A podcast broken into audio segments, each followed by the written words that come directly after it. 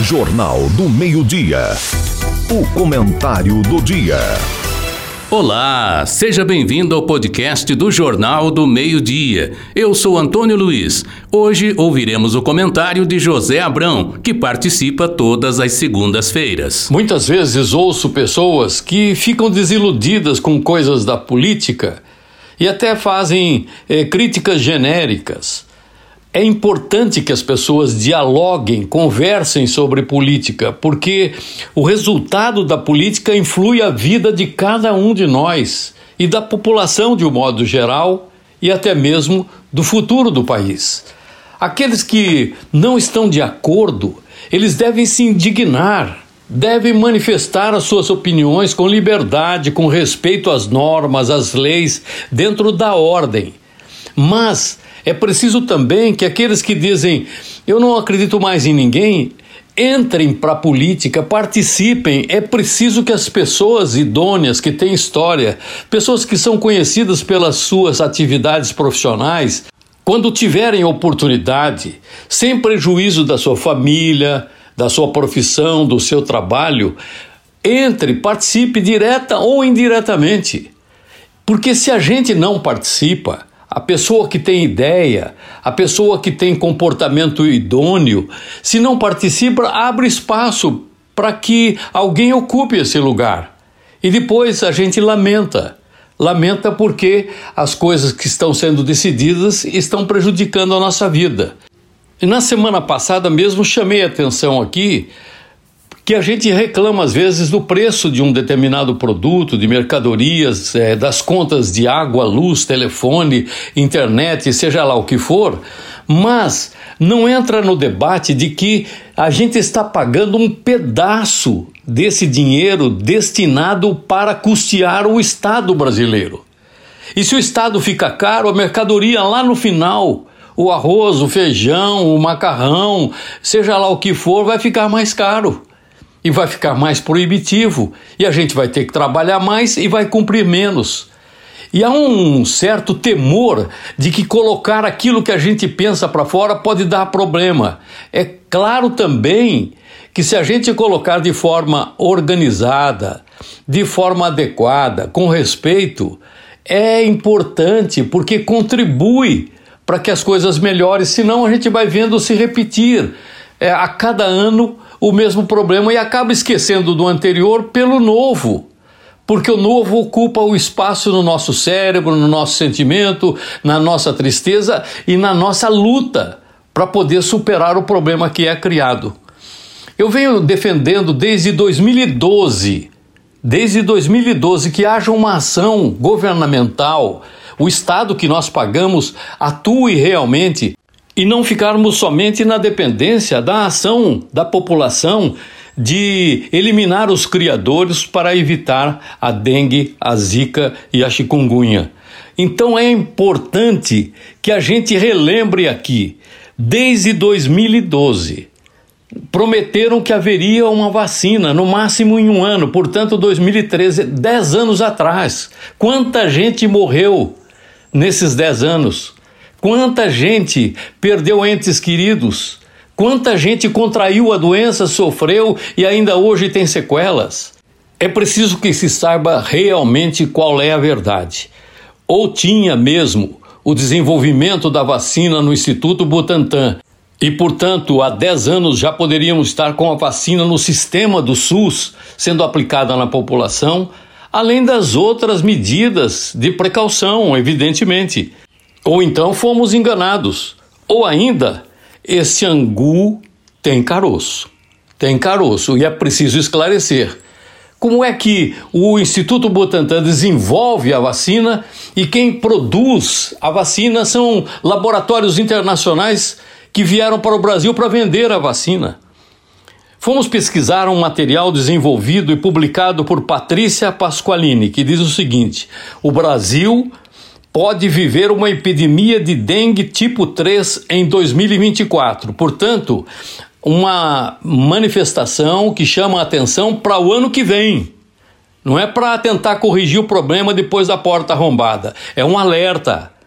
E ela traz a seguinte matéria: a probabilidade do ressurgimento do sorotipo 3 do vírus da dengue no Brasil acende um alerta para a epidemia em 2024.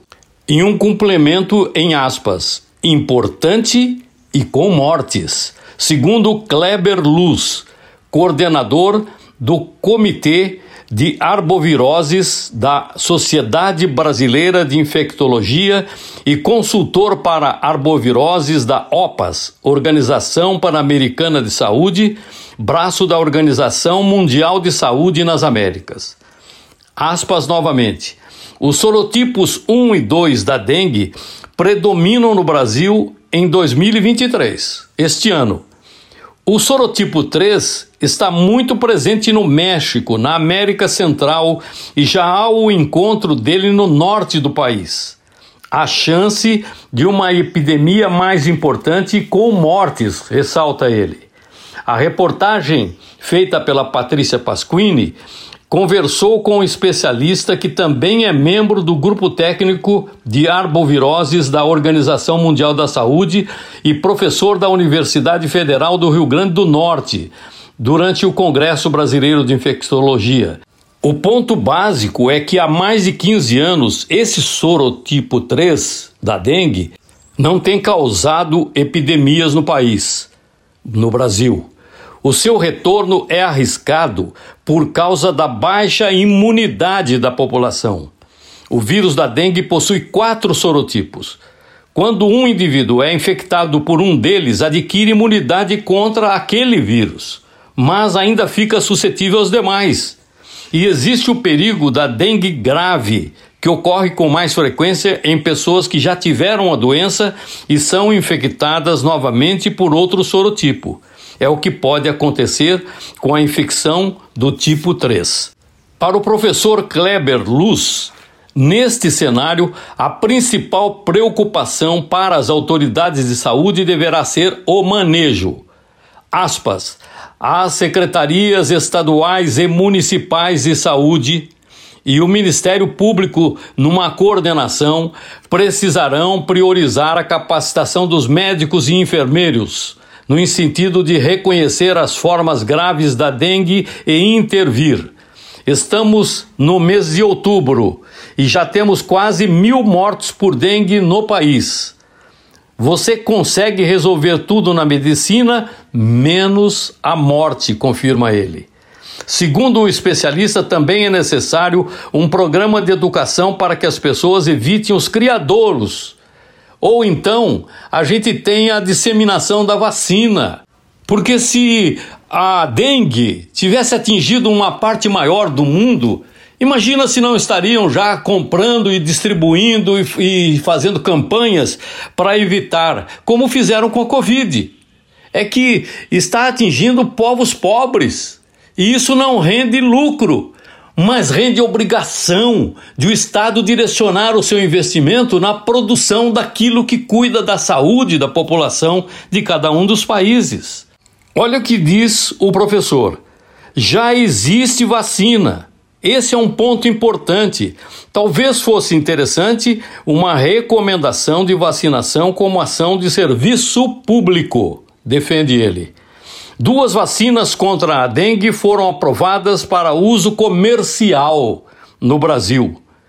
Dengue Xavia, da Sanofi Pasteur, e Kidengue Takeda Pharma, mas nenhuma está incorporada no SUS, Sistema Único de Saúde. Ambas são quiméricas, ou seja, atenuadas. Elas têm efeitos protetores distintos contra sorotipos, de tal forma que uma delas protege contra 1 e o 2, e a outra somente contra o tipo 2. E todo mundo chama a atenção se a vacina foi aprovada para ser vendida e aplicada no Brasil, porque o SUS não absorve a vacina, como foi feito no caso da Covid, para que a população seja protegida. E aí vem mais observação. Outra importante observação do entrevistado. Quando você controla o mosquito, controla dengue, zika e chikungunya. E as grávidas devem usar repelente por causa do zika. Cedo ou tarde teremos casos. A microcefalia é o maior problema em relação à arboviroses, finaliza o médico.